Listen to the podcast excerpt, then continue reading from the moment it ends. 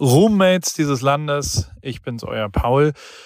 Es bleiben äh, komische Zeiten selbstverständlich. Deswegen habe ich beschlossen, diese Woche auch keine Werbung bei AWFNR zu schalten und auch keine Presenter zu machen. Ich werde aber die Slots, wo die Werbung wäre, ähm, benutzen, um Hilfsorganisationen vorzustellen, die ich unterstützenswürdig finde. Und vielleicht hat ja auch ein guter alter Bekannter während der Werbung kurz Zeit, äh, seine Lieblingsorganisation äh, äh, vorzustellen. Der ist da nämlich ziemlich aktiv im Moment. Und ähnlich habe ich es ja auch schon bei Post von Paul erwähnt. Das ist der Newsletter. Wenn du öfter AWFNR hörst, dann weißt du das ja schon. Aber ich sage es nochmal, post von paulripke.com. Äh, da gibt's jeden Samstagmorgen äh, News. Jede Woche ist es auch eher im Moment eine Ablenkung, so 12, 15 Minuten mal andere Themen, weil ich bin nicht schlau genug, um wirklich was zu diesem Konflikt beizutragen. Meine Position ist, glaube ich, trotzdem völlig klar. Und diese Woche äh, ist Toto Wolf da und ich bin unfassbar stolz, dass der am Start war. Und ich habe zwei, drei Themen auch vergessen mit ihm zu besprechen. Es war ein anstrengender Tag, wo wir ganz am Ende nochmal äh, eine Stunde Podcast aufgenommen haben mit, mit Paulchen, wie er mich nennt. Aber das wirst du ja gleich hören. Äh, die zwei, drei offenen Punkte, die ich vergessen habe, die kommen am Samstag bei Post von Paul. Das heißt, wenn dich das interessiert hat, vielleicht auch inspiriert hat, was du jetzt hören wirst die nächste Stunde, dann solltest du erst recht abonnieren, weil da gibt's nochmal äh, Toto Wolf Plus quasi. Soweit so gut. Jetzt geht's los mit einer neuen Folge AWFNR.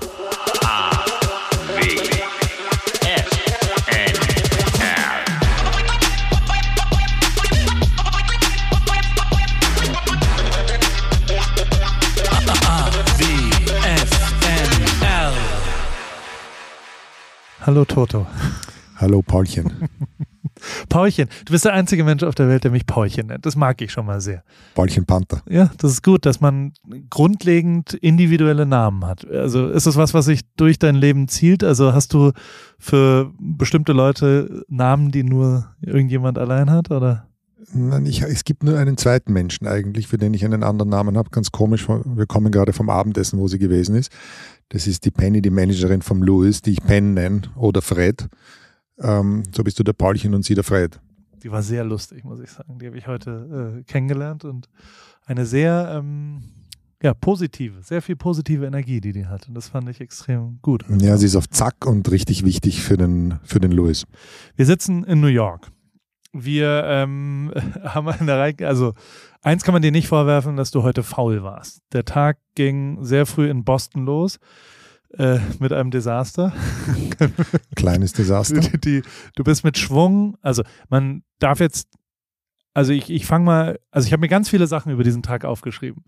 Und ich will mit dir über ganz viele Sachen reden, weil ich wirklich das faszinierend. Erstmal vielen Dank, dass du hier bist und vielen Dank, dass du es mitmachst. Ich nehme das auch durchaus äh, als ähm, ja, als Support und Kompliment wahr, weil mir schon auch klar ist, dass du ungefähr 718 Einladungen zu Podcasts, glaube ich, pro Tag im Moment bekommst. Drive to Survive kommt raus, da habe ich jetzt von den, von den Spatzen auf den Straßen von äh, LA, haben die Netflix-Leute alle gesagt, dass, äh, dass du da durchaus eine wichtige Rolle auch spielst und so weiter. Vielen Dank, dass du dabei bist. Warte, lass mich dazu vielleicht was sagen. Ja. So Podcasts sind so eine tricky Geschichte. Ja. Und normalerweise, ich das immer wieder Auftauen von Themen wie Abu Dhabi oder Formel 1, ähm, das, das mache ich nicht mehr, aber der Podcast mit dir ist ja was ganz anderes. Der Paulcast, wie du ihn immer Der Paulcast. Und gerade weil wir uns jetzt einige Zeit nicht gesehen haben, ja. ähm, äh, macht mir das echt Spaß. Ich meine, es ist jetzt hier 11 Uhr in der Nacht in New York nach einem anstrengenden Tag in Boston, aber ist trotzdem cool. Wir, wir versuchen es. Also, die, ich habe mir Sachen aufgeschrieben, die super sind. Ich habe mir auf, äh, Sachen aufgeschrieben, die nicht so super sind, auch an dir. Also es ist ja, wir, wir unterhalten uns ein bisschen vielleicht auch über unsere Freundschaft. Ähm, wir fangen gleich mal mit was Negativem an. So sollte man ja immer in Gespräche starten. Die, das eine Sache, da strugglest du echt mit, du bist nicht pünktlich. Du bist überhaupt kein pünktlicher Mensch. Warum? Das haben wir auch heute besprochen. Das ist etwas, was mir eigentlich unangenehm ist, weil nicht pünktlich zu sein ist auch ähm, nicht respektvoll gegenüber deinem Gesprächspartner oder deinem Meeting. Aber irgendwie, ich bin so in dem, lebe so im Moment und ich, ich, wenn ich mit jemandem im Gespräch bin oder vertieft in eine Tätigkeit, dann möchte ich die zu Ende bringen. Und das ist, glaube ich, an und für sich eine Stärke. Aber das bedeutet natürlich, dass alles dann danach nach hinten rückt. Und ich will mir allerdings diese Zeit auch nicht nehmen lassen, weil ich das gerade für mich als ähm, eine Art kreative Zeit bezeichne. Aber natürlich, ich muss irgendwie eine bessere Balance hinkriegen. Ja, du kamst ein bisschen zu spät. Keine Angst, das ist das einzig Negative, was jetzt passiert. Ähm, ich will nur überleiten, dass du mit Schwung reingekommen bist. Wir saßen in einem wunderschönen Mercedes GLS ähm, und haben, waren bereit, alle ein bisschen aufgeregt. Es geht nach Harvard, es geht zur Universität. Du auch, also du, bist du aufgeregt an so einem Tag? Nein, ähm, nein, eigentlich nicht. Aber es kam mit Schwung. Ich habe schon beim, beim Anziehen meiner Hose gemerkt, dass die ein bisschen enger sitzt. Hast, hast du in der Winterpause zugenommen? Ja, sieht so aus, aber ich habe mich dann doch rein, reingezwängt, aber das hat keine fünf Minuten gehalten. Genau, du bist rein ins Auto und dann hat es einen lauten, also ich dachte, du bist auf eine leere Plastikflasche, hast du dich drauf gesetzt, die da so lag, weißt du, dieses Geräusch. Hat sich so angehört? Ja, absolut. Also wenn das das gewesen wäre, worüber du denkst, dann hätte das, wäre das wirklich äh, hässlich gewesen im Auto. Nein, das war, das, das Geräusch war, es war ein zerreißendes, ein, ein Stoff, der zerreißt. Die Hose war, ist komplett zerrissen. Von äh, vorne bis hinten komplett zerrissen. Also da, mit dieser, wenn mir das beim Aussteigen bei der Universität passiert wäre, wäre das relativ unangenehm gewesen. Aber du hattest ein zweites Paar äh, Hosen dabei und dann ging es rüber. Und dann war, also wie war der Tag heute für dich? Weil, also ich bin, ich, das war echt faszinierend. Also ich bin, das war krass, mega. Irgendwie was ist es ganz anders als meine, meine Tage normalerweise, weil wir sind in diesem Trott, entweder ins Büro zu gehen, unser Geschäft zu machen oder bei den Rennen zu sein. Und heute ähm, auf der Uni zu sein und so eine, ähm, so eine Lecture zu machen, ist eben was anderes. Und mir macht das Spaß, immer wieder aus den getretenen Pfaden auszutreten. Ähm, zweimal getreten. Und ich habe das gerade jetzt irgendwie seit einem Jahr großen Spaß am, am Lernen, am Lernen, am Weitergeben von meinen Erfahrungen, die ich quasi on the job in den letzten 30 Jahren gelernt habe, manchmal auf die harte Tour und ich mache das in Europa mit Oxford und eben jetzt hier mit Harvard. Du, also die, die haben eine Studie über dich. Es gibt eine Professorin, die dort äh, Business Administration lehrt. Ist das richtig? Ja, ich glaube, es ist eher so Leadership Management. Okay, und die hat eine, ein Paper, eine Studie mit ihren, mit einem Co-Autor geschrieben über deine Leadership-Qualitäten. Ne?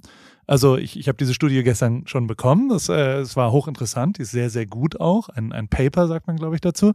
Ähm, trotzdem haben wir uns dann da hingesetzt und dann waren da, keine Ahnung, 50 Studenten in einem äh, Hörsaal und haben erstmal eine Dreiviertelstunde über dich geredet, während du aber anwesend warst. Das, wie, wie hat sich das angefühlt? Weil, also, ich, ich saß hinter dir und dachte schon so zwischendrin, aber er sitzt doch hier und, und also so, es war schon auch weird. Total weird. Ich habe es auch in deinen Augen gesehen, dass du, dass das auch für dich eine komische Situation war. Und das war es auch für mich. Du sitzt da und Sie reden über dich und deine Eigenschaften zu einem guten Teil positiv, ähm, interagieren aber mit dir nicht. Also es ist so, als würden sie über einen Fremden sprechen und die, das ist fast ein Moment, wo, ich, wo du dich dann selbst zwicken musst. Kann das sein, dass du jetzt in Harvard sitzt und diese intelligenten Studenten, Postgraduate-Studenten äh, sprechen jetzt über, deine Manage, über dein Management? Also man muss dann schon ganz besonders aufpassen, dass man da nicht irgendwie jetzt dann durchdreht und glaubt, äh, jetzt setze ich alles nur noch um mich. Aber es war wirklich interessant, weil auch wieder eine ganz neue Erfahrung. Aber die, also was ich faszinierend fand, also beziehungsweise dieser ganze Podcast, der heißt ja Alle Wege führen nach Ruhm. Und es geht schon auch ein bisschen darum, wie man so irgendwo, und also ich meine, du bist ja jetzt im Ruhm angelangt, schon etwas länger. Und deswegen war es total interessant, das zu sehen, wie die quasi äh, das so sehen Hast du das Gefühl gehabt, die haben das richtig gesehen? Also hast du das Gefühl, war das alles so, dass du sagst, okay, genau so war es auch gedacht oder hat sich es vielleicht auch ein bisschen umgedreht? Weil manchmal ist es ja dann so ein bisschen Bauchgefühlmäßiger und im Nachhinein sieht es in der Vergangenheit so sensationell geplant und perfekt aus und man kann jetzt eine Theorie und ein Paper drüber schreiben. Aber als du das gemacht hast, vielleicht war es gar nicht so absolut genauso geplant. Ja, du hast sicher recht. Die Dinge kommen dann ähm, äh, intuitiv irgendwie bei mir. Ich lese auch viel Psychologie und ähm, wie, der, wie der Kopf funktioniert, ist so mein Steckenpferd und ist eigentlich mein Hobby. auch aus der, aus der ähm, Not entstanden, dass ich selbst über mich mehr verstehen wollte. Und dann wird das plötzlich in Worte gefasst und teilweise das, was die Studenten, wie die Studenten das auch beschrieben haben, habe ich mir dabei gedacht, das ist eigentlich ein guter Weg zu beschreiben oder etwas zu beschreiben, über das ich so aktiv nie nachgedacht habe. Aber gerade dieser Moment, wie du das ansprichst, dass du da sitzt und die reden über dich, erinnere dich, das haben wir vor ein paar Jahren auch mal diskutiert, dass man, ähm, wenn man diese Exposure hat, nach außen hin, und du eigentlich nur dein Ding machst, und das ist ja bei dir auch der Fall, äh, beginnend mit der, mit der Fotografie und jetzt all die anderen Tätigkeiten, so wie der Paulcast, ähm, dass man da schon sich immer wieder richtig kalibriert, äh, als Mensch sagt, okay, ich muss jetzt dazulernen, but it's not running away with you. Du, du, du, man fühlt sich dann jetzt nicht besser oder anders oder, sondern man muss sich dann auch wieder beruhigen und sagen, okay, was bedeutet das jetzt für mich? Äh, wie gehe ich damit um? Weil ich denke mir, du musst dich am Abend in den Spiegel schauen und sagen, wo war ich heute wieder ein Vollidiot? Und das ist wichtig und ich glaube, das hast du auch gemacht, immer gemacht. Wo warst du heute ein Vollidiot? Wenn du gleich in den Spiegel guckst? Ähm, lass mich kurz nachdenken. Ich glaube, dass ich in der, wir hatten zwei Sessions mit 50 oder 60 Studenten dass ich die erste Session irgendwie besser machen hätte können. Da war ich overwhelmed durch die Situation, so wie auch du. Ja, voll. Ja. Ähm, aber ansonsten ja, war heute nicht viel Vollidiotisches eigentlich. Aber ich meine, du hast heute wirklich mindestens 300, 400 Leuten echt, also ich, du hast die richtig krass inspiriert, ne? Also so, ist dir sowas klar, wenn du abends, weil heute waren ja wirklich, also neben den direkten Kontakten, neben Leuten, die, du hast deren Lebensweg beeinflusst wahrscheinlich, weil das sind, das, das ist genau das Thema, was sie machen.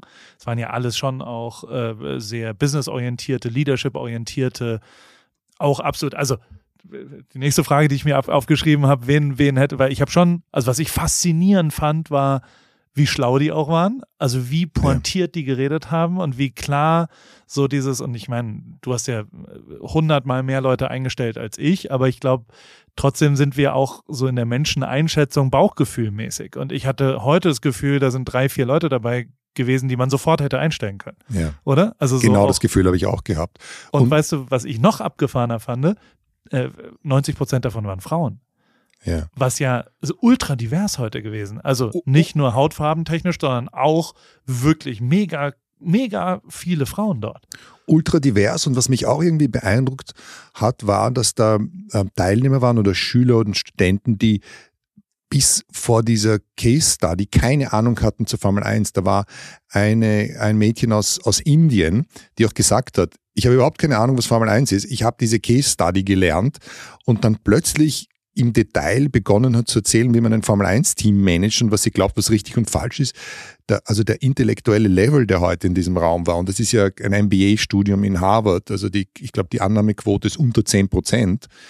Ähm, das war schon, war schon ganz besonders, die Intelligenz. Und so wie du, habe ich mir auch gedacht, also drei, vier Leute hätte ich im Handumdrehen ein, eingestellt, ohne zu wissen, auf welche Position ich sie setze, weil die waren einfach so gut. Ultra. Hast, hast du, wie schnell hast du rausgefunden, warum die manchmal klatschen, wenn jemand was gesagt hat. Also die, die Professorin hat quasi immer erst rumgelaufen, hat ja nach äh, Einschätzungen zu verschiedenen Themen gefragt. Und Keine Ahnung. Bei manchen Leuten, weißt du nicht? Hast du das gecheckt? Ja.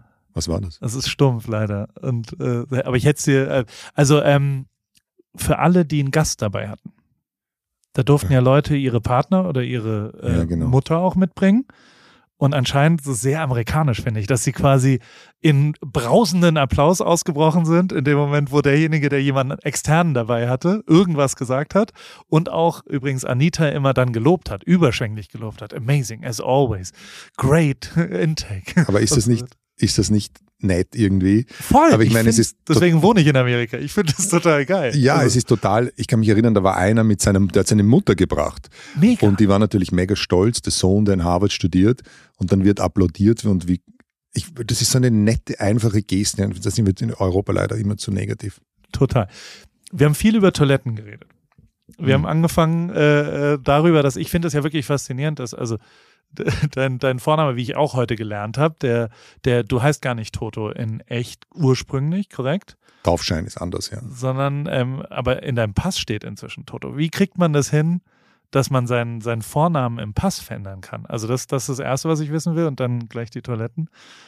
Das hat mir der Niki Lauda erklärt, ähm, weil er in seinem Pass das auch verändert hat. Er ist ja Nikolaus Andreas Lauda gewesen und das, das wurde dann ein, ein Niki. Und bei mir war das so, dass mein Vorname mein, laut Geburtsurkunde ein anderer ist, mich allerdings jeder Toto nennt und dann bin ich manchmal am Flughafen gestanden oder bei einem Hotel beim Einchecken und niemand hat eigentlich gewusst, wer ich bin. Und dann habe ich also diesen eher simplen äh, Kosenamen, den ich seit meiner Geburt habe, dann als Hauptnamen eingesetzt. Aber ich bin von Geburt an ein Torger, ähm, äh, Thors Speer und das bleibe ich auch. Und ähm, was ich gesagt habe auf dem Weg dorthin, habe ich also hier äh, in dem Hotel, in dem wir geschlafen haben, ähm, waren die Toiletten von der Firma Toto. Ähm, das ist ja oft in Amerika so. Es ist keine so groß verbreitete äh, Firma, dass äh, wie weird es sein muss, dass äh, ein Toilettenanbieter, dass das deswegen, äh, das, wir haben ja eine offene, äh, wir, wir, ich darf dich ja sowas fragen und du hast aber großartig geantwortet und das, das, vielleicht kannst du es nochmal kurz wiederholen, wie äh, die, wer dich mal darauf angesprochen hat, dass er immer auf dich pinkelt sozusagen. Ja, dabei eine, also diese, das ist eine japanische Toilettenmarke ja. und im Übrigen sensationell, weil die haben beheizte Sitze und und ähm, ähm, ja, pulsierende. Ich habe eine zu Hause, aber die hat einen, ein echtes Problem, die Toilette, weil sie spült von alleine. Du stehst dann auf und dann spült sie von alleine, was zur Konsequenz hat, dass du dich daran gewöhnst. Und äh, wenn du dann eingeladen bist irgendwo und vergisst, die Toilettenspülung zu betätigen, denken sich die Leute natürlich schon, ob der alle Tassen im Schrank hat. Das ist abgehoben jetzt. Ein bisschen grauslich eigentlich auch, oder? Also da muss ich mich dann immer wieder erinnern dran. Und hier geht es einmal kurz in die Werbung. Diese Woche möchte ich vor allem Werbung machen für ein Projekt von sehr engen Freunden von mir, Live to the Max. Benny Ortega und äh, Thomas und sein Kumpel von Yes Theory sind an die ukrainische Grenze nach Polen geflogen. Und durch die Nähe von den Jungs zu mir weiß ich auch, dass die da tatsächlich sinnvoll arbeiten. Sie sind äh, vor allem, inf informieren sie sich erstmal und sie haben einen GoFundMe äh, gegründet, haben dort auch erstmal von dem Geld, von dem Spendengeld einen äh, gepanzerten Transporter gekauft, mit dem sie Waren auch in die Ukraine reinbringen werden.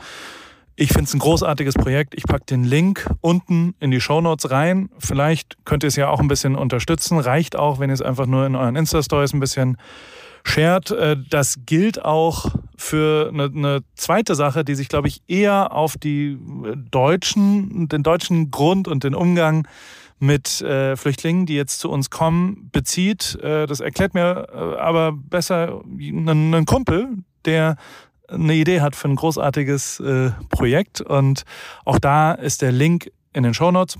Und auch da würden wir uns darüber freuen, wenn ihr das einfach teilt, vielleicht auch ein bisschen was spendet, weil es ist wirklich äh, äh, ja, unterstützenswert. Aber jetzt gebe ich mal das Mikro rüber.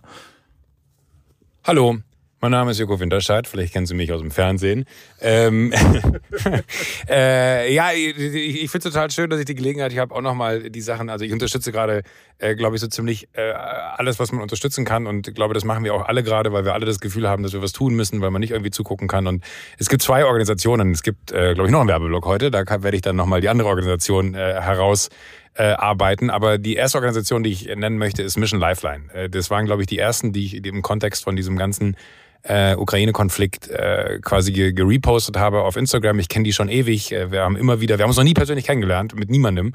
Äh, nee, aber das stimmt gar nicht. Eine, eine Person davon kenne ich. Quatsch, eine Person kenne ich persönlich. Ähm, aber ich weiß, dass die äh, immer schon am Start gewesen sind, wenn es darum ging, äh, sich um Flüchtlinge oder Geflüchtete äh, zu kümmern, dass die immer wirklich aufopferungsvoll und wirklich jeder Cent kommt da an, wo er hingehört, am Start sind. Das heißt, ihr habt ja nicht irgendwie eine riesige Wasserkopforganisation, wo Geld versickert, sondern äh, das Geld, was ihr spendet, das wird wirklich unmittelbar dafür benutzt, den Menschen zu helfen, die jetzt gerade Hilfe brauchen. Und ich glaube, das sehen wir gerade zu genügend und wissen gar nicht, wo wir anfangen sollen. Falls ihr also noch ein bisschen lost sein solltet, äh, was kann ich tun? Tun. Ich kann euch nur äh, wärmstens Mission Lifeline empfehlen. Ich habe es auch in meinem Instagram-Profil unten als äh, Spendenlink drin. Ihr könnt es auch genauso machen. Äh, nehmt diesen Profillink auf und haut ihn da bei euch rein. Äh, dann können Menschen spenden. Die, die erste Spendeaktion ging, glaube ich, um 5000 Euro. Jetzt sind es mittlerweile 200.000 Euro. Äh, lasst uns noch mehr machen und noch mehr helfen. Ich äh, danke für eure Mithilfe. Ich habe da schon gespendet, Joko. Ja, egal. Ja, genau. Das war die Werbung Nummer eins. Niki, du hast gerade gesagt, also Niki ist äh, nach wie vor, also und, und das kann ich, ich habe den nur zwei Jahre erlebt, drei Jahre, vier Jahre vielleicht. Aber eng, ähm, ihr ja, beide wart es dann doch eng. Absolut und es gibt wenig Menschen, die mich so beeinflusst haben in meinem Leben wie Niki, also wie er auch auch wie er immer rumgelaufen ist und gleich rumgeschlurft ist und so weiter. Wie, äh, also, und wir haben beide ja auch erlebt, wie er dann leider gestorben ist und, und wie, wie hast du das, also wie das, du hast vorhin im Nebensatz irgendwo gesagt, mein bester Freund. Und ähm, ähm, den, den, wie, äh, wie siehst du das heute? Also ist der, hat er immer noch Einfluss auf dich? Ja, sehr stark sogar. Ich erzähle auch gleich warum. Der Niki, ich kannte den Niki ja schon sehr lange. In Wien ist er dann doch ein Dorf. Aber ähm, wir sind am Anfang, wie wir in dieser Mercedes-Nummer geendet sind, waren wir ja eigentlich nicht auf einer Wellenlänge. Wir waren beide immer Unternehmer und haben versucht, dieses Team auf unsere eigene Art und Weise zu führen und sind uns dann auch immer in die Quere gekommen. Und das hat dann irgendwann einmal nach einem Jahr in einer Situation geändert, die unangenehm war, weil gar nicht ähm, synchronisiert. Und das, das ist dann, dann haben wir auch entschieden, so können wir jetzt nicht weiter tun und haben uns dann ausgesprochen. Und von, von dann weg ist die Beziehung einfach immer stärker geworden. Wir waren eine Reisegemeinschaft, also war immer nur Niki und ich und äh, hin und her geflogen durch die Welt und dann kommst du doch auf ein paar hundert Stunden gemeinsam im Flugzeug und dadurch ist dann auch ein wirklich starker Bond geworden, den ich so nicht erwartet hätte und auch er nicht.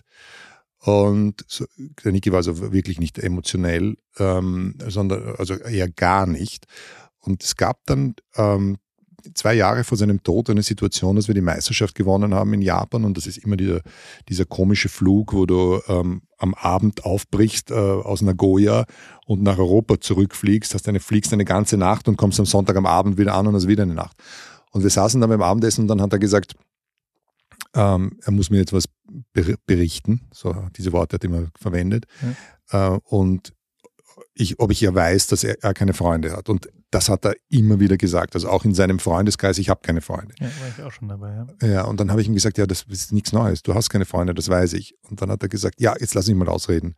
Weil wenn ich dich anrufen würde in der Nacht aus der, ähm, aus der Ditch, ähm, dann würdest du das Telefon nicht abheben und deswegen bist du kein Freund. Dann habe ich gesagt, ja, ist, auch das ist nichts Neues. Und dann hat er sich dann, plötzlich wird er emotional und die Augen werden rot und dann sagt er, wenn es so etwas gibt wie einen Halbfreund, dann bist du das. Und ich habe dann gesagt, Nick, Niki Lauder wird jetzt emotional, das, das kann es gar nicht sein, bitte nicht. Ja. Äh, und das war so für ihn eine wirkliche Liebeserklärung und das habe ich genauso empfunden in die andere Seite. Großartig. Die, also und aber ich, also ich, ich habe auch ein Grinsen dabei. Also so, so natürlich war das damals im, in Monaco, war, glaube ich, dann das erste Rennen danach.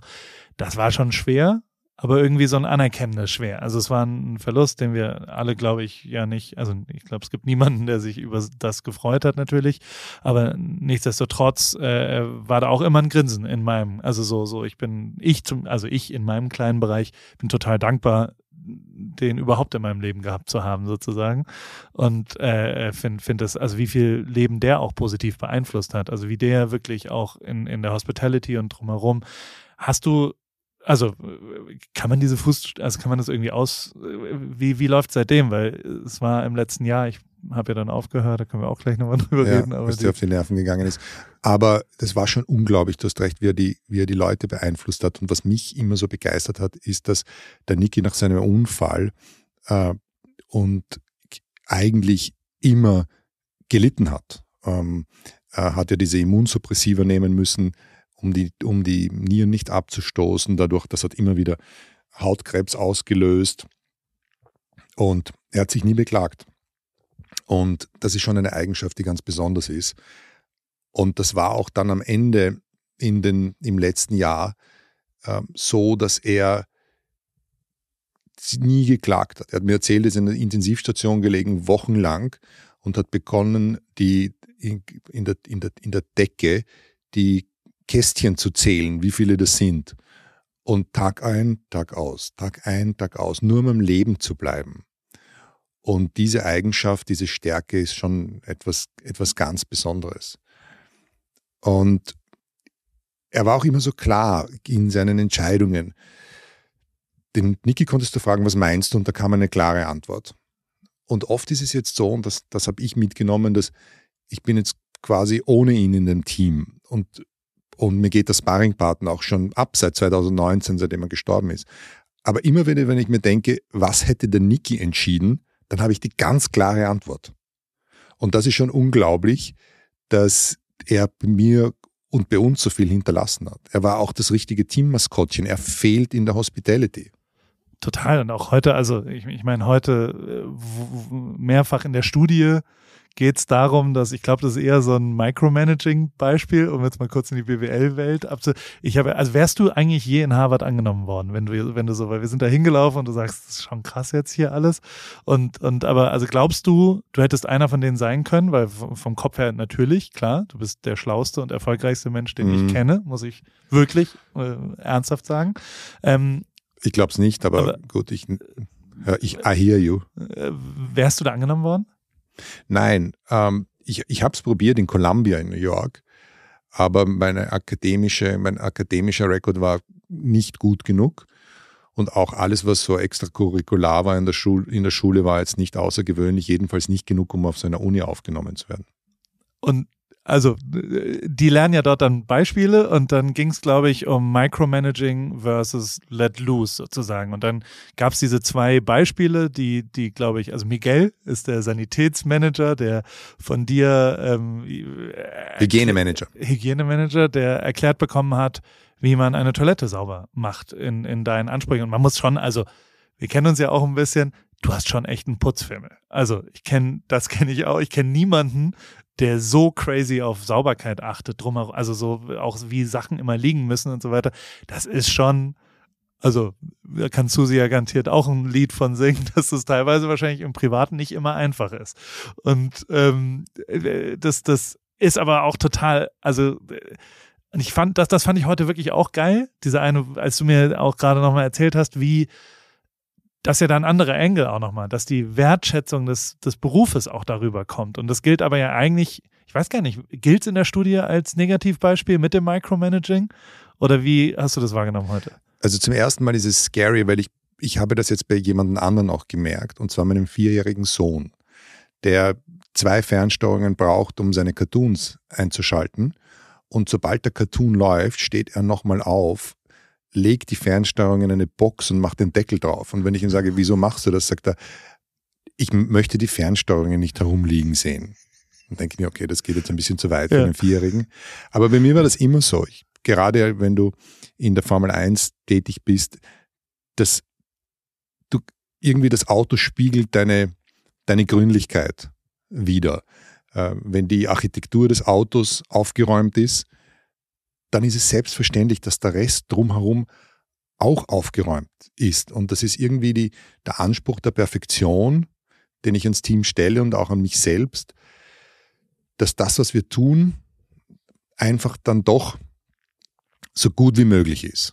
Und das bedeutet eben, gerade auch, um wieder über die Toiletten zu reden, dass wenn wir reisen, wir sind in den verschiedensten Zeitzonen und Kulturen unterwegs, mit auch ähm, äh, Situationen, dass immer einer wieder mal krank ist oder ja. Manager dabei haben, macht uns das dann doch stärker. Wir haben leiden viel weniger an irgendwelchen äh, Ausfällen. Und das ist eines so von den äh, Marginal Gains, wo wir vielleicht, das gewinnt uns kein Rennen, aber wenn uns einmal der Chief Strategist umfällt mit einer Darmgrippe, äh, dann haben wir vielleicht da die richtigen Zeichen gesetzt, dass das eben nicht passiert. Und ich glaube, es ist wichtig, dass man auch die Wertschätzung jeden, jedes Mitarbeiters gegenüber ähm, und, und seines Jobs, dass einfach nicht zu groß ist. Und wie der Miguel begonnen hat, hat ich ihm gezeigt, wie man eine Toilette reinigt.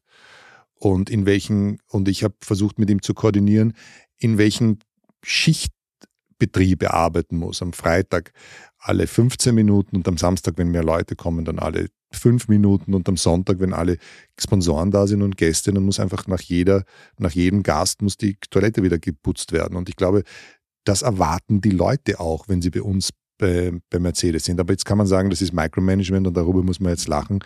Was ist die Contribution des Toto zum Rennerfolg? Ist es Toiletten zu reinigen? Nein, aber es ist einer der 100 Details, die an dem Wochenende wichtig sind. Und die Toilette, bei der beginnt es wahrscheinlich, aber dann am Ende geht es auch darum, dass du die richtige Strategie exekutierst und das ist, das ist dann einfach die Konsequenz. Hundertprozentig und auch die, also ich fand am beeindruckendsten, also heute ging das ja dann weiter, du hast dann auch erzählt, dass als du angefangen hast äh, in dem Team, dass dann natürlich Leute jetzt nicht drauf geachtet haben, ob ein Kabel mal quer liegt oder ob irgendwo ein, ein, Stück Müll in, in der Garage ist auf dem Weg zum Auto, was ja das Kernstück von, auch für jeden Sponsoren oder Partner ist und dass sich das verändert hat. Dass die Engineers, und wir beide kennen die Engineers sehr, sehr gut, die essen sehr viel Curry und äh, sind schon auch Chips. weirde Leute. Ja. Also muss man ja auch mal so sagen, ich liebe die, du liebst sie auch, aber sie sind ein ganz, ganz besonderer Schlag Menschen, muss man ja auch so sagen, oder?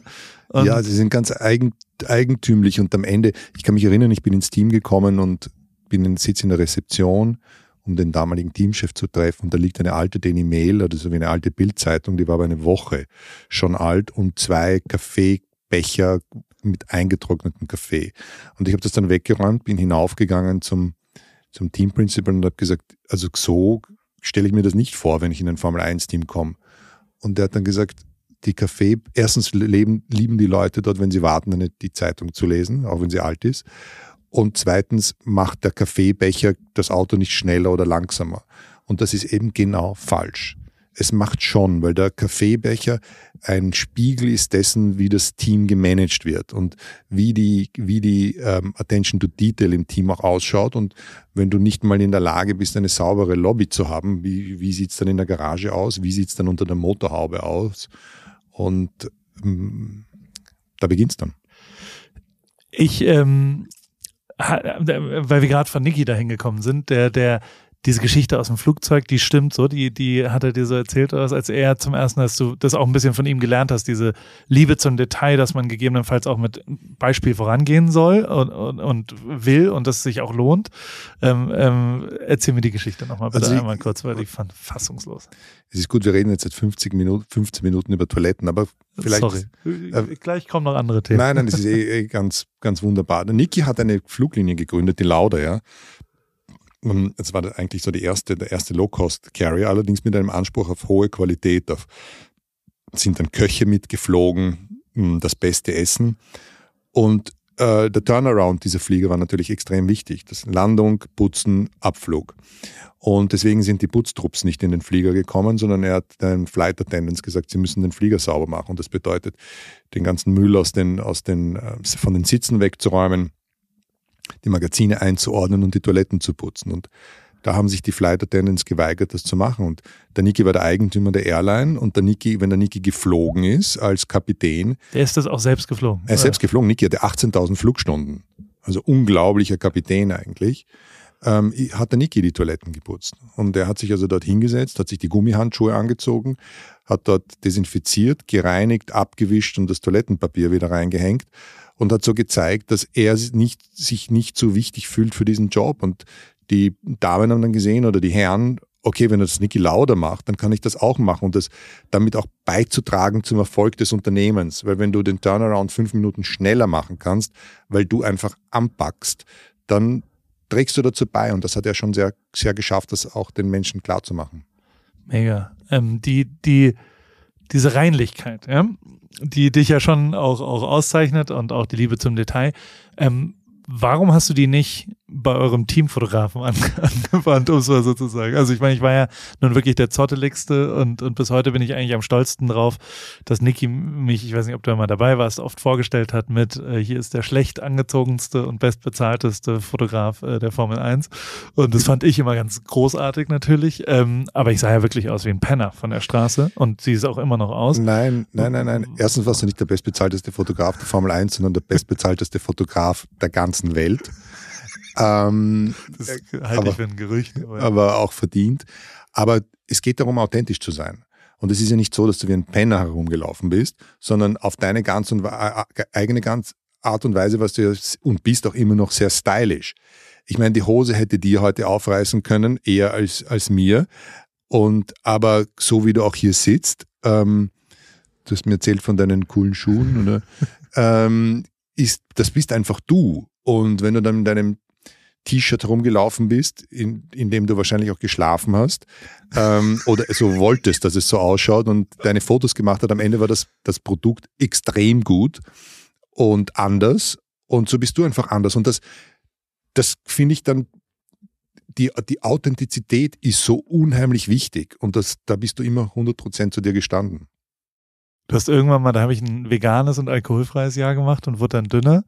Und dann hast du aber irgendwann so aus vollem Herzen gesagt, ja, siehst du, bist du doch einen, einen Typ, der dann doch mal gut aussehen will und so weiter. Nein, weil du immer, hast mir immer vorgeworfen, ja.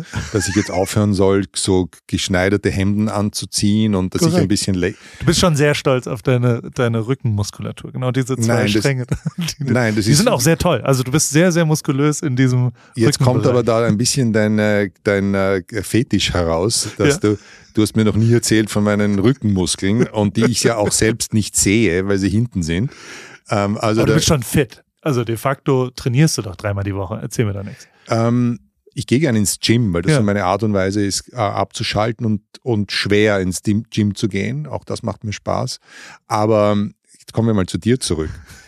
ähm, du hast mir immer vorgeworfen, dass, dass, dass, es ganz gefährlich ist, wenn man, ähm, wenn man vain ist. Wie sagt man vain auf Deutsch? Ähm, wenn man äh, eitel ist. Ja. Wenn man eitel ist. Und ich soll doch ein klein, klein wenig weniger eitel sein und anstatt einem gut passenden Teamhemd mal mir so einen Sack umzuhängen. Und ich habe dich dann erwischt, ein Jahr später, dass du plötzlich auf Diät gegangen bist äh, und vegan und gelaufen und du hast so und, und das war eigentlich genau das, was du mir vorgeworfen hast. Plötzlich bist du eitel geworden und es hat dir überhaupt nicht gepasst. Du bist immer dünner geworden. Der Bart, äh, ist der Bart mehr geworden oder weniger? Ist weniger. Der ist gepflegt worden. Ich glaube, das hatte ich auch. Da war ich das da hat so mich auch irritiert. Aber du, das hat dir gar nicht gepasst, dass ja. plötzlich da du nicht mehr so im Schlabberlook ähm, äh, mit Gewicht und Präsenz plötzlich da war so ein abgemagerter Paul, das geht gar nicht. Ja, habe ich ja dann wieder mir drauf gefuttert und jetzt. Du siehst richtig gut aus jetzt. Jetzt, jetzt, bin, jetzt bin ich auch im normalen, also ich hatte schon mal 10 Kilo mehr im November, aber jetzt ist wieder. Wie viel, wie viel wiegst du eigentlich? Wie viel Gewicht 110 Kilo gerade. Hm. Genau, aber ich würde schon gern irgendwann mal zweistellig wiegen, mal wieder. Nein, das passt überhaupt da, nicht. Da gibt es einen Fachbegriff für Uhu, unter 100, so nennen sich die. Ja, aber du bist ein, wie groß? Fast 1,90. Uhu. Ja, ich bin 1,90. Ja. Und damit kann man noch 110 Kilo wiegen. Ja, naja. Und ähm, ich, äh, ich fand es auch. Ist eigentlich nicht kalt, wenn du im T-Shirt so durch die Gegend rennst im Februar in New York? Nein, nein. Ich habe ja, ich bin fast, ich habe eine lange Hose für Harvard angezogen heute. Ah ja, unglaublich. Normalerweise laufe ich in, in Shorts durch ja. die Gegend. Insofern ist das schon ganz okay. Schick gemacht. Ja, der, wir haben heute im Auto auch jemanden dabei gehabt, der, der neu im Team ist. Und da hast du so ein bisschen erzählt, was ich so mache, was auch immer also es ist ja schon auch immer mega geil, wie, wie du mich abfeierst im Intro und so weiter. Und das, das äh, ist natürlich auch immer, ich glaube, du hast heute vier Leute so auch mich immer vorgestellt mit, was ein absolutes Feature ist, was voll geil ist, wenn, wenn man in Situationen, neue Situationen so reinkommt, dass du immer sagst, also du bist schon sehr wertschätzend, allein schon in der Vorstellung. Und da habe ich sehr von profitiert, weil dann sofort alle Leute wissen, okay, Toto nimmt den ernst, also ähm, ähm, nehme ich den auch lieber mal ernst. Ich glaube, wer hat Media Genius heute? Ah nee, das hat Anita benutzt dann als Wort. Also da, das, dann wird es auch schnell ironisch und zu viel. Aber, aber es ging darum zu sagen, du bist jetzt nicht der, der Fotograf, der jetzt äh, hier ein ähm, historisches Ereignis fotografiert, sondern geht es darum auch, sich, ein, da sich nicht ernst zu nehmen. Und da bist du natürlich äh, der, der Inbegriff Begriff des Künstlers und Fotografen. Und das sollen die Leute dann auch schon wissen, weil das, was du machst, ist wirklich ähm, unglaublich gut. War auch für uns im Team sehr wichtig, wir sind da, äh, natürlich, wir sitzen in England und ich wollte um jeden Preis vermeiden, dass wir da als englische Söldner um die Kurve kommen mit einem Österreicher, äh, der das Team führt und du hast dann schon den äh, äh, germanischen Ansatz mit beigebracht. Allein die Sprache. Allein die Sprache mit ganz besonderem Augenmerk auf ähm, nicht englische ähm, Betonung und, äh, und dann auch mit deiner Fähigkeit, diese Dinge zu machen. Und das war das war schon ganz wichtig. Ja, und äh, wie, wie kam das damals bei dir an, als ich aufgehört habe? Das war eigentlich ganz klar, weil du hast das ja, du warst vier Jahre dabei, zuerst ja. für den Nico. Ja. Ich glaube, dann ist dir der Nico auf die Nerven gegangen, dann hast du gesagt, ich mache das jetzt mit dem Team. Dann wurdest du zum bestbezahltesten Fotografen der Welt. Und irgendwann einmal hast du nach zwei Jahren so ein bisschen begonnen zu raunzen und zu sagen, hm, das ist also hier dauernd im Kreis zu fahren und immer die gleichen Leute und immer mir gehen die Ideen aus und dann hast du es dann doch ein Jahr durchgezogen. Und irgendwann einmal war mir dann klar, dass, dass, dass du dann ein Ablaufdatum hast. Und mir kam dann vor, dass du doch schweren Herzens Total. da aus dem Hamsterrad rausgestiegen bist, weil das ist natürlich, wie, wie wir reisen um die Welt, wir haben diese unglaubliche, dieses unheimliche Glück, äh, ähm, verschiedene Menschen, Städte und Situationen kennenzulernen und dann zu sagen, ich gehe jetzt wieder nach Hause, ob das jetzt LA ist oder in Deutschland, ähm, und bin dann dort mal gegroundet. Das war natürlich schon eine schwierige Entscheidung für dich. Aber wie hast du das empfunden? War das dann der Leidensdruck so groß oder die Langeweile, das zu machen, dass du gesagt hast, ich muss einfach aufhören? Nein, es, also weil wir haben da tatsächlich nie direkt drüber geredet. Oh ja, ähm, haben am wir. Ende, ja, okay, aber, aber die. Du kamst immer um die Ecke, habe ich gesehen, irgendwas liegt auf der Seele, dann kam so was halbherziges äh, Gemurmel raus. Äh. Also was ich, was ich ja schon sagen muss, und das hatten wir damals ja schon auch, dass ich äh, auch ein paar Fragezeichen hinter dem Formel 1 Sport auch irgendwann mal gesehen habe. Ich habe ja immer die Menschen faszinierend gefunden, die dabei waren. Das Auto hat mich jetzt nicht immer interessiert so und ich war jetzt nicht so super, oh, guck mal, da ist ein neuer AMG S, was auch immer. mich interessieren Autos einfach nicht so sehr. Und ähm, äh, diese ganzen Fragezeichen sind ja interessanterweise echt beantwortet worden. Also so der Effekt, den dieser Sport auf, auf die Menschen hat, den haben wir heute gespürt. Bei den Leuten, bei 25-jährigen Harvard-Studenten. Da waren 500 Leute, die völlig fassungslos um dieses Auto herumstanden und die, und das, und das ist nicht nur Netflix. Wobei Netflix, glaube ich, eine große Rolle spielt, oder? Also Drive to Survive und das ganze Thema, aber trotzdem finde ich, finde ich, sind da auch ein paar Antworten draufgegeben worden und das, was aber für mich viel, viel wichtiger war, und das war ja der, der treibende Grund hinter allem, ist, dass ich, oder beziehungsweise hat auch was damit zu tun, dass ich schon auch das Gefühl hatte, nicht mehr eine wirklich faszinierende Geschichte erzählen zu können, wenn ich nicht völlig faszinierend davon bin. Ich war natürlich ein bisschen abgestumpft, wenn ich so oft so dies und das und da gab's halt tatsächlich schon, äh, das war glaube ich nach, nach Mexiko, als Lewis gewonnen hatte, wieder, ähm, wo ich so dachte, ja, ich bin jetzt nicht mehr richtig super begeistert. Also man stumpft einfach irgendwann ab. Ich weiß nicht, ob das jedem so geht und deswegen wollte ich halt, ich wollte keine abgestumpften Geschichten erzählen. Na, ich glaube, dass und, gerade in einer kreativen Rolle, so wie du bist, gehen dann, hast, gibt's, ist dann natürlich einmal alles erzählt worden und fotografiert worden und dokumentiert worden. Und ich glaube, das ist schon eine mutige Entscheidung, wenn man dann sagt, mir, mir, gehen, jetzt, mir gehen jetzt die Ideen aus, äh, ab, auch weil ich nicht mehr so inspiriert bin oder äh, von der ganzen Geschichte dann dazu sagen, ich lasse das jetzt, ist, ähm, ist die richtige Entscheidung und sicher, sicher stark. Und weil es ja dann doch um die Ideen geht und die die, und die Kreativität. Ich bereue es auch nicht, muss ich auch sagen. Also so, das war damals die richtige Entscheidung für mich selber, wobei ich grundlegend nicht so viel bereue. Ist auch was, was ich von euch gelernt habe durch die Formel 1, durch die Geschwindigkeit. Wie schnell immer wieder neue Sachen und das ist natürlich auch faszinierend, dass ja immer, also meine Fotos waren immer egal, so, so bald. Und du hast heute oft, also ich finde schon, dass es weil, weil du oft, du hast darüber geredet, dass der Sieg immer am, am Touchdown schon vorbei war, sozusagen. Also wenn man wieder zu Hause ankommt,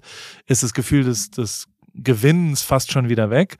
Der Schmerz des Verlierens bleibt aber bis Donnerstag und beschäftigt einen die ganze Zeit. Und aber trotzdem bleibt er nur bis Donnerstag das finde ich schon auch faszinierend, weil also in meinem Beruf normalerweise bleibt er viel, viel länger. Wenn ich schlechte Fotos mache, dann verliere ich Kunden und dann beschäftigt mich das ein halbes Jahr, warum ich da kein besseres Foto gemacht habe.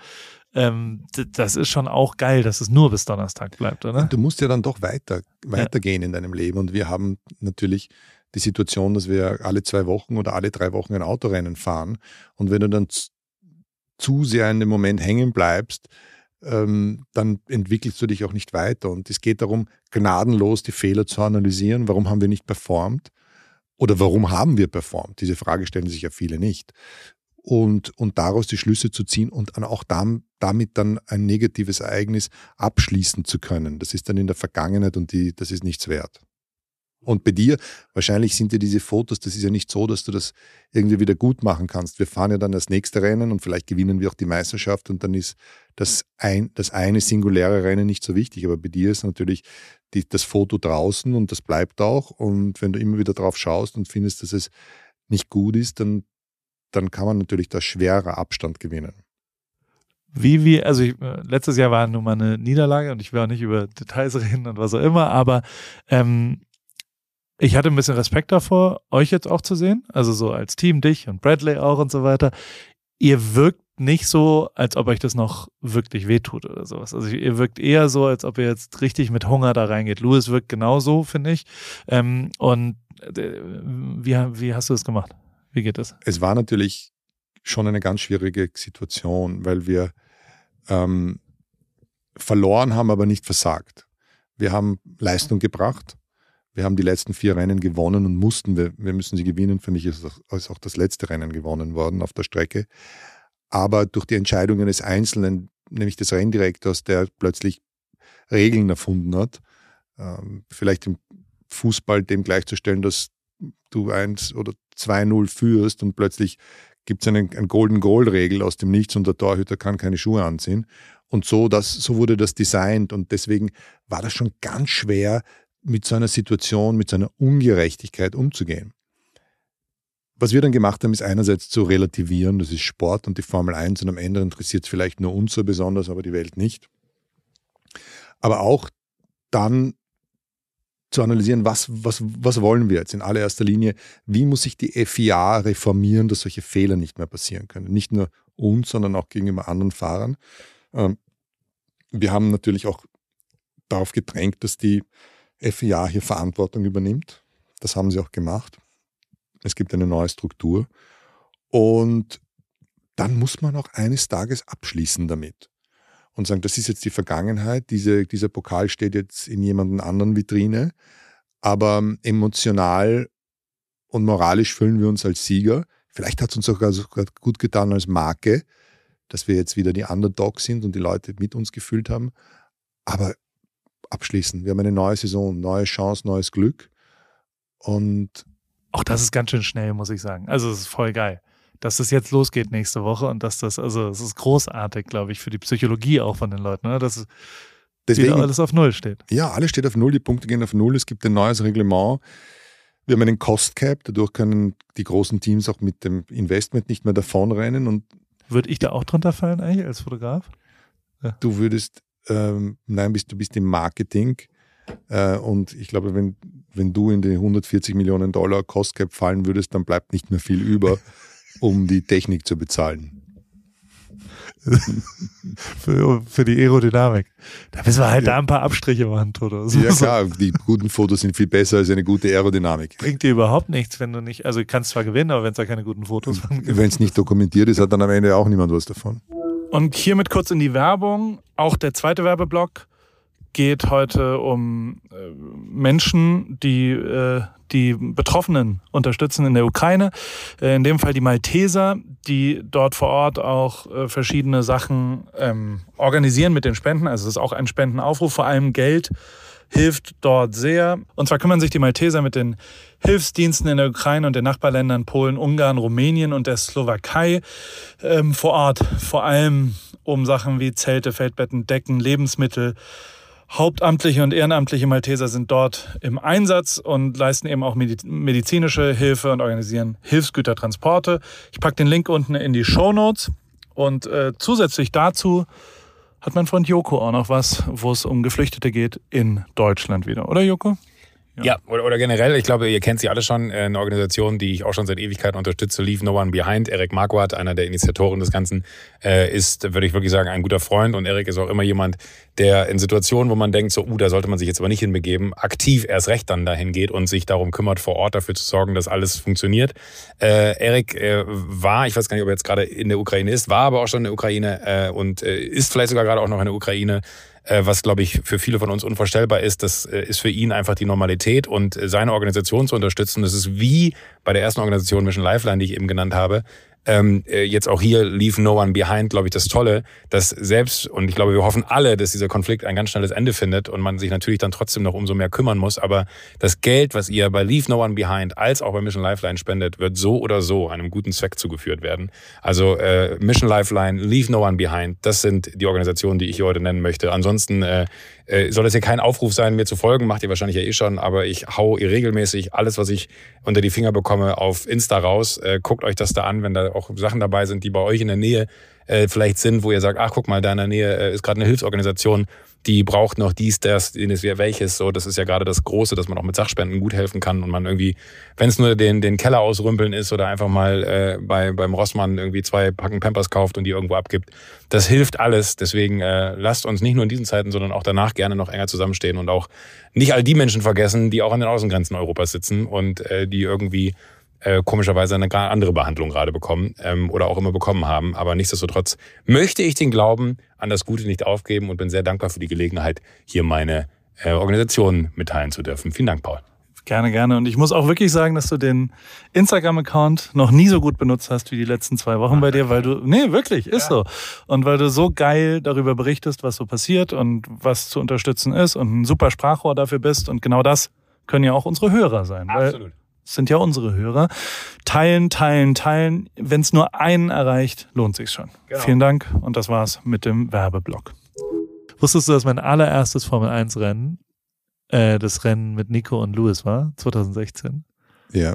Dieses Ding und da bin ich äh, mit mit da war ich ganz stolz, dass ich jetzt zum ersten Mal in Formel 1 Fotos mache und dass ich da Geschwindigkeiten habe ich da war ich ganz aufgeregt und kam rein äh, in die in die Garage gerannt, weil ich was gepostet habe zum Start bei auf Nikos Kanal und dann, äh, als ich reinkam, hast du ein bisschen kritisch geschaut, weil ein bisschen was schiefgegangen ist.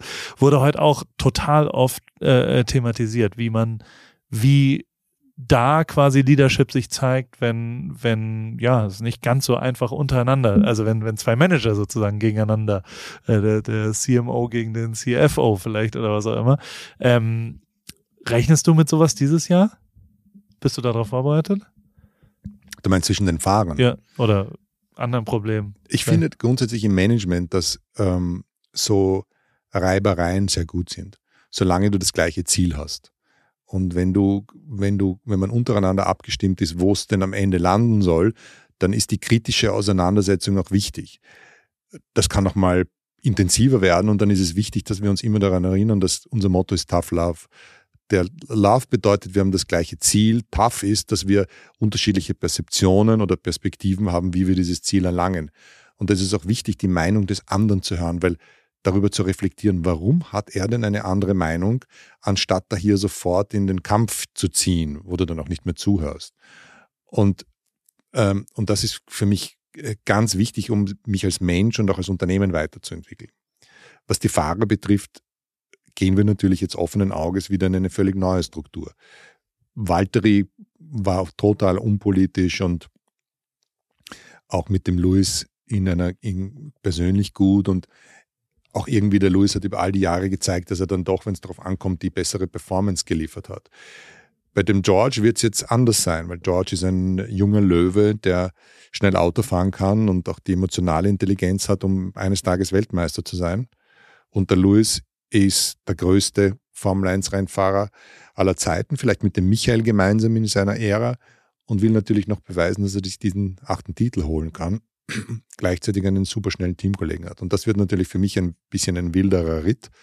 Aber ähm, ich, 2014 und dann 2016 mit Nico war ich ja dann doch noch relativ grün hinter den Ohren. Ich glaube, ich kann damit besser umgehen heute. Vielleicht Mediation noch. Ich kann, komm noch, meine Mutter macht auch Mediation.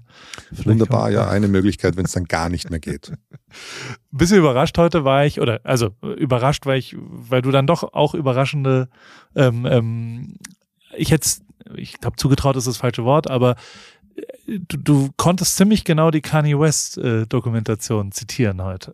Und das fand ich ziemlich cool weil äh, ich die auch großartig finde. Und ähm, warum, wie, wie kommt sowas in deine, also wo guckst du sowas? Wann sagst du, jetzt gucke ich mir Genius an, Kanye West, Yeezy? Ich meine, du bist ja kein Rap-Fan, oder?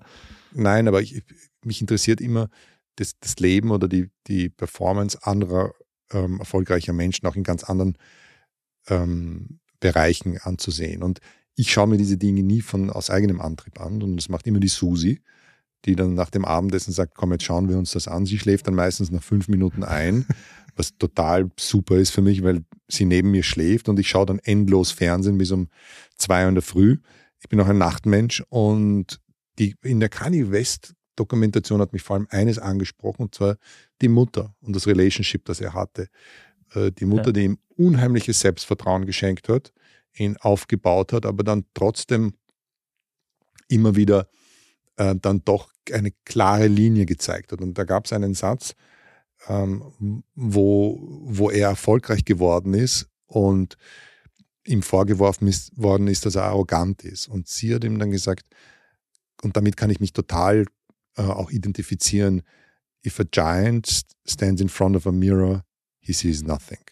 Wenn ein Riese vor dem Spiegel steht, sieht er gar nichts. Und das ist etwas, was mir immer so wichtig war, dass bei, auch bei dem großen Erfolg du in der Lage bist, ähm, eben nicht abzuheben, nicht zu glauben, dass du jetzt der Real Deal bist, sondern ganz im Gegenteil, zu, weiter zu zweifeln, weil das dich auch am Boden hält. Und ist das, also, ist das dann auch schon Imposter-Syndrom? Ja. Dass du, also du glaubst, das ist alles nur, also. Wir leiden alle in dem Team, äh, zumindest in den, in den ähm, Senior Positions an Imposter-Syndrom. Und das war eigentlich ganz witzig, wie wir es auch diskutiert haben, dass jeder von uns der Meinung ist, dass er eigentlich, wo liegt denn eigentlich meine, mein Beitrag zum Teamerfolg? Und ich kam dann irgendwann einmal zum Schluss, die Menschen, die mit mir arbeiten, müssen verdammt gut sein weil ich nicht sehe, wo ich jetzt unmittelbar meinen Beitrag leiste. Und wir sind dann mit den Ingenieuren zusammengesessen, dem Head of Aero, dem Performance Director, dem Chief Designer, die alle ganz genau die gleiche Einstellung hatten. Und am Ende ist das auch eine wichtige Tugend, dass du deinen eigenen Beitrag eben nicht als ähm, maßgeblich oder zu hoch ansiehst, sondern die Teamleistung dann zählt was dann am Ende wahrscheinlich auch darin endet. Also ich finde, einer der wichtigsten Sachen, zumindest vom, ich will eigentlich nur mit Leuten befreundet sein, die demütig sind. Hoch erfolgreich und demütig. Ich habe dich immer als sehr demütig wahrgenommen. Und das finde ich großartig. Und das ist, sobald sich das verändert, werde ich mir Du würdest es mir sicher sagen. Ja, und ähm, die, die, die zweite Eigenschaft, die für mich wirklich wichtig ist, ist Gönnen. Also, dass man auch anderen Leuten irgendwie Erfolg gönnen kann und auch, auch das ist da. Äh, also, wer hat dir das beigedacht? Deine Mutter? Also ist das dein, deine Kinderstube, warum du so bist? Ist das dein Lebensweg da drumherum? Ich meine, der, der bist ja auch recht früh halbweise geworden, wie, wie, also früher als ich, aber prägt sowas dann so, dass man dem Leben gegenüber nochmal demütiger ist? Oder woher kommt sowas? Ich weiß nicht, woher die Demut kommt, aber ich glaube, wenn du dann doch in einem ähm, in, als, gerade als Kind oder eine Jugendliche in einer schwier schwierigen Situation steckst. Wie alt warst du? Ähm, mein, mein, Vater, wie mein Vater krank geworden ist, war ich sechs und gestorben ist er, wie ich 15 war. Und gerade wenn, mein Vater ist an einem Gehirntumor gestorben, gerade wenn du über so viele Jahre auch mitkriegst, wie dein Vater leidet und ähm, immer kranker wird und bei uns hat es ja dann auch, ähm, was dann finanziell auch ähm, nicht gut, da lernst du natürlich schon demütig zu sein. Auch demütig mit den dann die schönen Momente ähm, zu, ähm, zu betrachten, allerdings sie nicht als gegeben äh, zu sehen. Und das ist, das habe ich heute auch noch, was zur Konsequenz hat, dass man vielleicht nicht alles so ganz genießen kann, weil man immer Sorge hat, was denn um die Ecke lauert. Und das, das, so bin ich gestrickt und ähm, Demut ist so ganz wichtig im, in meinem Umgang auch mit den Menschen und, und das ist auch etwas, was ich, was ich verlange, nicht nur in, in meiner Familie, sondern auch im Team.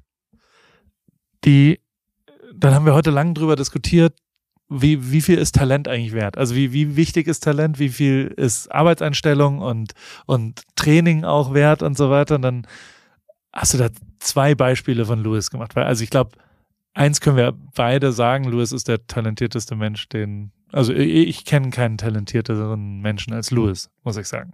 Nein, also, also es, es, gab, es gibt dann, gab in der Schule bei mir auch dann immer wieder so Leute, wo du dir denkst, das ist jetzt wirklich ärgerlich. Guter Schüler, gut in jedem Sport, äh, fasst einen Fußball an oder einen Tennisball und ist sofort der Beste, läuft schnell.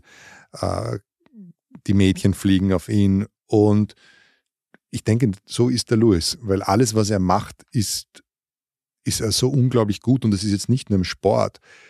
Ähm, er, Im Sport kann er sich auf ein Kite, Kitesurfbrett stellen und, und fährt los, hat ein un, unheimliches Körpergefühl, surft wie, wie ein großer. Und er hat es aber auch vom, sagen wir mal, unabhängig vom Kognitiven, hat er das auch intellektuell. Das ist eine ganz beeindruckende Persönlichkeit. Und so wie ich gesagt habe heute, du hättest den Louis in diesen Klassenraum mit MBA-Studenten setzen können und er wäre überhaupt nicht äh, intellektuell abgefallen oder aufgefallen. Und das ist schon, er ist schon ein ganz besonderer Mensch, dass er diese, dieses Talent und die Fähigkeit der Weiterentwicklung hat. Und zwei neue Geschichten habe ich heute gehört, die, äh, die ich natürlich nicht äh, für mich behalten will. Hier zum Abschluss noch. Die, ähm, der war wirklich englischer Meister im, soll ich dir helfen mit der Wasserflasche? Ja, äh, englischer Meister im ferngesteuerten Autofahren als Achtjähriger? Ja, das ist, also, das ist unglaublich. Da gibt es ein Foto, wo er als, ähm, als kleiner Knirps ähm, englischer Meister wird im RC-Cars, also Remote Control Cars. Ja. Und das ist ja nicht so kleine Autos, die da im Kreis fahren, sondern tatsächlich ein wirklicher Sport.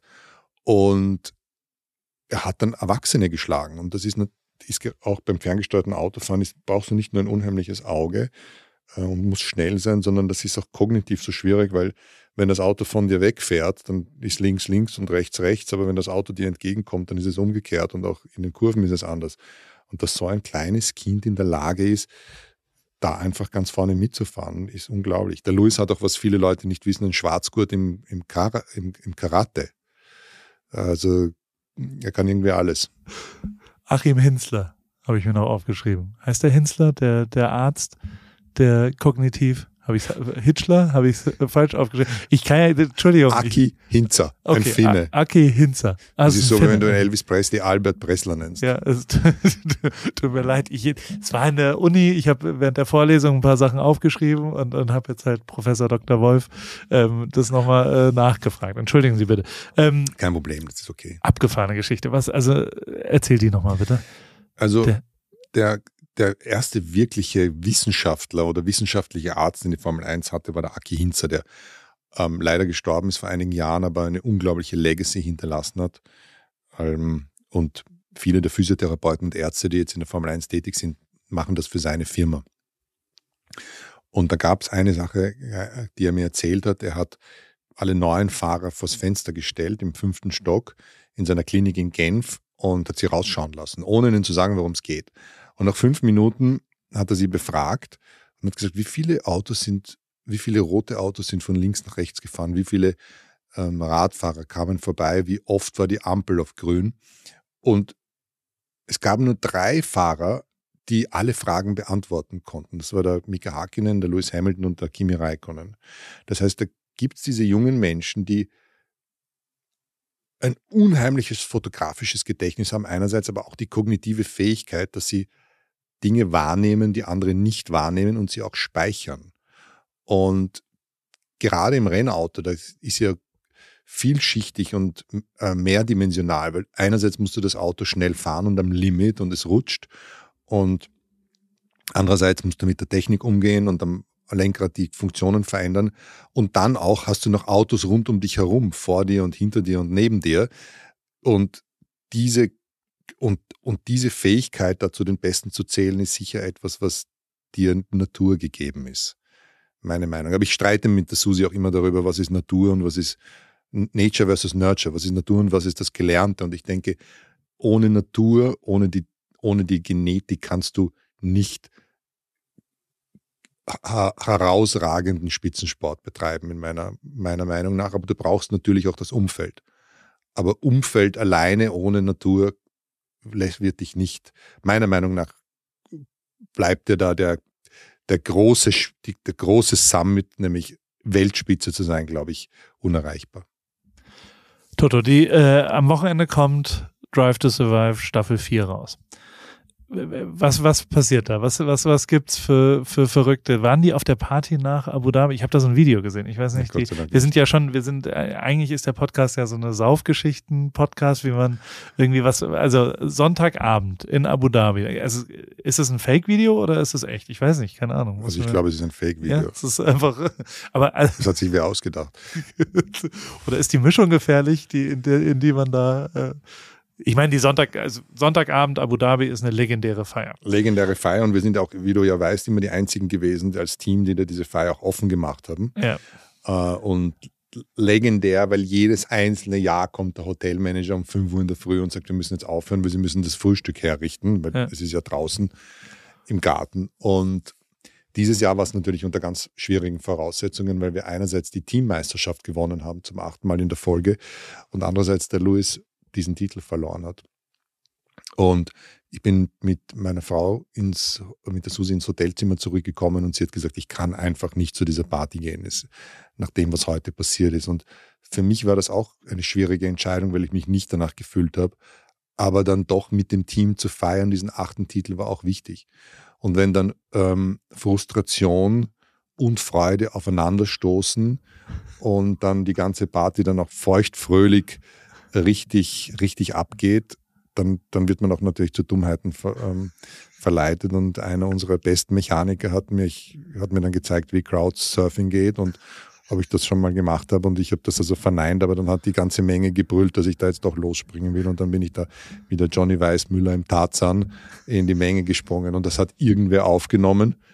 Äh, äh, und das war natürlich nicht ideal. Dann das erklären zu müssen, was eigentlich damit mir, was da eigentlich vorgefallen ist. Gefährliche Mischung auf jeden Fall. Die, die ich werde aber bei äh, das Netflix-Thema der erste Staffel war Mercedes ja nicht dabei, weil glaube ich damals Ferrari ja, und äh, wir beides war einfach Ferrari und wir, also waren, das war eine zu, zu intensive Meisterschaft, dass man da auch ein bisschen Hollywood spielt. Aber mit dem Erfolg danach haben wir uns dann entschieden, dass es auch für die Marke gut ist, da mitzumachen.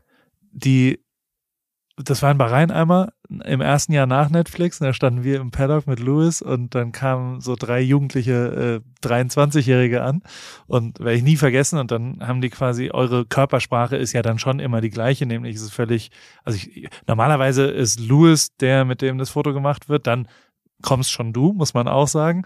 Aber mit, mit Steiner macht keiner ein Foto, eigentlich, bis zu Dings. Und die gingen straight dahin und haben gesagt, kannst du jetzt bitte your fucking wanker sagen und so weiter. Was ähnliches ist heute passiert. Ich will es nur einmal kurz sagen. Beim äh, danach Meet and Greet hatte jemand einen Kopfhörer dabei und hat darum gebeten, können wir, kannst du den mal bitte so zerschlagen wie im vorletzten Rennen? Ähm, erwartest du das, äh, dass das jetzt öfter passiert, dass quasi die, die, ja, sagen wir mal, Netflix-mäßigeren Momente eher, ähm, aber also ich, ich fand es sehr sympathisch heute, muss ich sagen. Ich fand es eigentlich ganz cool. Nein, das war, das war natürlich sehr lustig, aber ich bin sehr emotional und dann auch manchmal vielleicht zu beschützend, was das Team betrifft. Und gerade wenn uns Unrecht widerfährt, das in diese Situationen dann doch auch wieder kommt es dann zu Gefühl, Gefühls, Gefühlsausbrechen, die dann sicher nicht, auf die ich dann sicher nicht stolz bin. Und ich denke, da bin ich vielleicht wieder Fußballtrainer, der dann am, ähm, am, äh, am Rand, am Spielfeldrand tobt und es dann auch sicher peinlich ist danach. Und das waren eben so Momente, wo ich dachte, dass die Meisterschaft verloren ist und dann sind dann ein paar Kopfhörer zu Bruch gegangen, so wie der Tennisspieler den, das Racket zerschlägt. Sollte ich das jetzt machen? Wahrscheinlich nicht, aber äh, ich werde mich bemühen, ähm, mich ein bisschen zu beruhigen. Es gibt keinen Kopfhörersponsor mehr, ne? Dieses Jahr. Ja, aber das liegt nicht daran, dass ich das Ding zerschlagen habe, ähm, sondern äh, weil sie sich entschieden haben, keine Formel 1 zu machen. Aber ich denke, die werden zu uns zurückkommen. Bose war immer ein super loyaler Partner und dann mit einer verstärkten Version für mich. Toto, wir, äh, wir, reden jetzt schon über eine Stunde. Du musst dann doch irgendwann mal ins Bett. Es ist Mitternacht. Du warst jetzt auch heute wieder. Ist jeder Tag so wie heute, sag mal, in deinem Leben? Nein. Ist das? Nein, also es sind die letzten Tage dann waren dann doch ähm, viel, dann nach Boston zu fliegen. Dann sind wir gestern ja alle noch zusammengesessen. Dann schläfst du fünf Stunden und das auch nicht vernünftig. Und dann wann ist heute losgegangen um acht und jetzt sitzen wir um Mitternacht ja. und morgen ist das erste Frühstück wieder um, wieder um 7.30 Uhr. Das ist dann schon, diese Tage sind dann, also jeden Tag kannst du das nicht machen, aber ich bin dann am Wochenende wieder zu Hause und dann kann man das noch viel mehr genießen. Ich würde eigentlich abschließend noch gern fragen, was soll ich denn beruflich dieses Jahr machen? Also um dich mache ich mir überhaupt nicht Sorgen, weil du dann doch immer wieder auf die Füße fällst, äh, weil du auf, deine, auf dein Talent vertrauen kannst. Und Was ist denn mein Talent? Dein Talent ist, erstens weißt du, kannst du dich selbst sehr gut einschätzen. Du kannst wirklich gut fotografieren, ähm, kannst Content kreieren, der anders ist, auch heute, wir haben so lange nicht gesehen und dann ist diese surreale Situation in Harvard und du, du, du passt dann perfekt hinein. Äh, du spielst auch alle anderen an die Wand, alle diese Fotografen, die dort versucht haben, irgendwelche halblustigen Porträts zu machen. Du hast dann den ganzen, das alles dort dirigiert, hast, bist mit deiner Drohne da rauf und runter geflogen. Und deswegen, ich glaube, dich dich juckt es schon ein bisschen zu ein paar Rennen zu kommen, ja, habe ich so total, gehört. Total. Äh, weil du auch nach diesem langen Sabbatical vielleicht hast du noch ein paar gute Ideen, was du da Neues bringen kannst. Und ich denke auch, dass die Formel 1 ganz woanders ist, als wie du sie verlassen hast. Das ist das letzte Jahr. Hundertprozentig, ja. Umkämpfte Jahr und, und wir haben ja wirklich unglaublich stark steigende Zuschauerzahlen. Auch gerade in Amerika haben wir heute wieder gesehen, junge Leute. Und mehr Leute haben das äh, Finale, das Saisonfinale in Abu Dhabi geschaut am Fernseher als den Super Bowl. Ja, also das muss man sich mal vorstellen. Ja, 108 Millionen Menschen. Unfassbar. Das zweitgrößte Sportevent des Jahres nach den Europameisterschaftsfinale und Finale. Und das ist schon unglaublich. Und das war anders vor vier Jahren. Also das war, war anders, ja. Weil ja. wir ja nur, natürlich nur gegeneinander gefahren sind und dann vielleicht zeitweise gegen Ferrari, aber ich denke, die spannende Meisterschaft, die Persönlichkeiten, Netflix, das hat alles dazu beigetragen, dass der Sport einen absoluten Hype im Moment genießt und dann passt du natürlich perfekt wieder dazu. Und, und ich habe mich völlig, also erinnere dich, ich habe dir auch mal gesagt, naja, dieser Sport lebt schon sehr viel von Vätern, die mit ihren Kindern da hingehen und mit ihren Söhnen davon erzählen, wie es früher war und dass es nicht mehr aktuell ist und so weiter.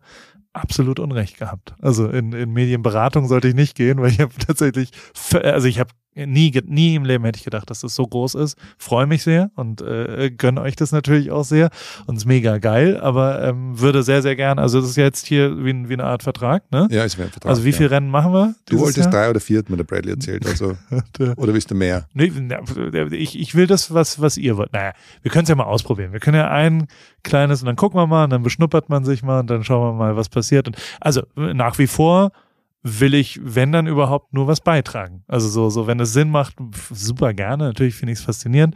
Wenn es keinen Sinn macht, dann halt auch nicht. Dann komme ich vorbei und. Äh, Nein, ich glaube, dass du richtig gut dazu beitragen kannst. Es geht auch ja darum, neue, neuen Content zu kreieren und Dinge anders zu beleuchten.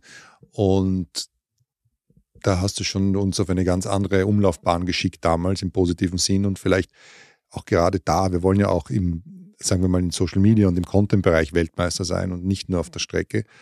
Und da kannst du hoffentlich richtig gut dazu beitragen. Toto, vielen, vielen, vielen, vielen Dank. Danke, Paulchen, äh, und wir sehen uns auf der Rennstrecke. Gute Nacht. Gute Nacht.